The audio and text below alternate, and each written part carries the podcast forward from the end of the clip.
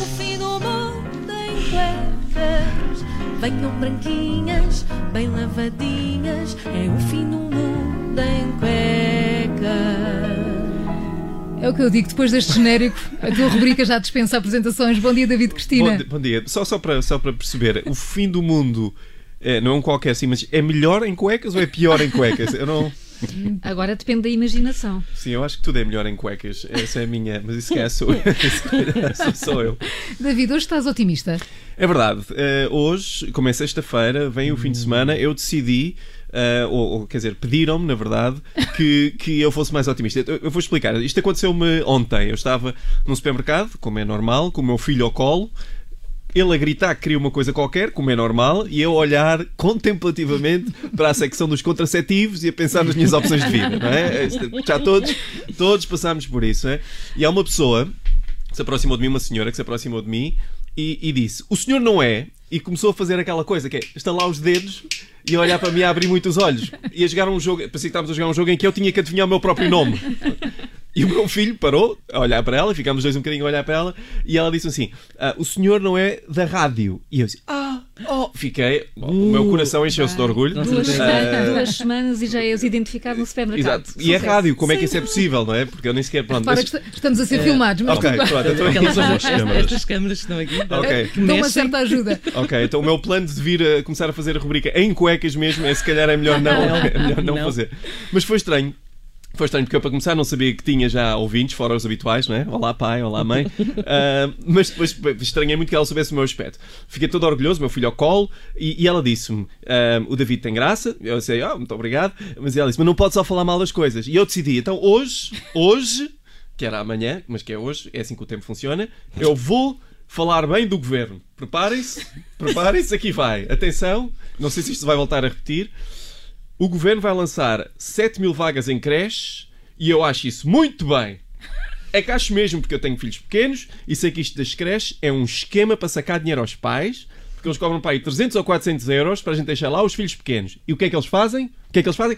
Não matam as crianças. É só isso. É só isso que eles fazem. Não se educa um bebê, a única coisa que eles fazem é não a criança não falece.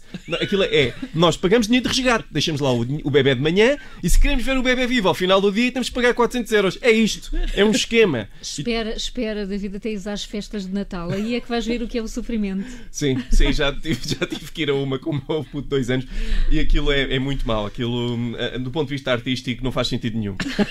É mesmo. Foi talvez a pior peça de teatro que alguma vez vi. Uh, e depois talvez. já. talvez, sim, sim. sim. Uh, mas o pior é as listas de espera. Temos, temos as listas de espera não é? para essas coisas de resgate. Nós temos que ligar com tanta antecedência para lá. Uh, eu, quando estava a tentar engravidar o meu, meu, meu filho, a minha mulher, eu sempre que via a minha mulher um bocadinho mais inchada, ligava para a creche para tentar assegurar um lugar. Eu paguei o sinal duas vezes por causa de gases. Ok? Por isso, Sr. Costa, Sr. Costa, muito bom trabalho com isso das creches. Os meus parabéns. Okay? Queres, queres, que passemos em rodapé o nome da senhora do supermercado? Só para... Não, Dedicado não, não, não, a... Pronto, mas uh, falar em creches e bebés, vamos, vamos continuar esta nota positiva e simpática que não implica com ninguém. Uh, nasceu ontem um bebê com uma cauda na Colômbia, ouviram falar disto? Sim, uh, notícia no Observador. Foi, acho que aquilo criou, criou um péssimo ambiente lá em casa, entre o pai e a ratazana de estimação um, esta, parece que parece que pronto, o pai ficou desconfiado. Um, mas uh, aparentemente os médicos vão já fazer uma cirurgia cosmética e estão a pensar cortar a cauda. Uh, os membros do PAN estão muito zangados com isto, defendem que se devia fazer cirurgia cosmética sim, mas acrescentando uns bigodes e um focinho e umas orelhinhas à criança. Desculpem lá, embirrei um bocadinho com o PAN. Coitados, nem sequer tiveram. Não era suposto dizeres bem? Não, eles depois, desculpem, eles nem tiveram nada a ver com o assunto. Posso só embirrar mais um bocadinho? Só um bocadinho, favor, só um bocadinho pequenino. Pronto, é, o, o, o Mário Nogueira esteve aqui há pouco tempo e foi, deu uma entrevista ótima. Uh, e estamos muito agradecidos por isso. Eu gostei muito de, de, ouvir a entrevista dele, mas eu tenho que embirrar só um bocadinho com ele. Uh, é que ele disse que é professor, apesar de não entrar numa sala de aula há mais de 30 anos. Portanto, o Mário Nogueira é professor da mesma maneira que eu ando no ginásio. Não é? Eu pago as cotas, ando com a roupa de esporte na mala do carro e depois fico na esplanada a mamar sumos de açaí. O fim do mundo em cuecas. O fim do mundo Isto é, és tu a dizer bem. Ok. Venham branquinhas, bem não aguentei. Repara que a Judita até se engasga. tanto rir. E do que é atual, passamos diretamente para o WhatsApp Kids. David Cristina, vamos às perguntas dos mais novos. Rádio Observador.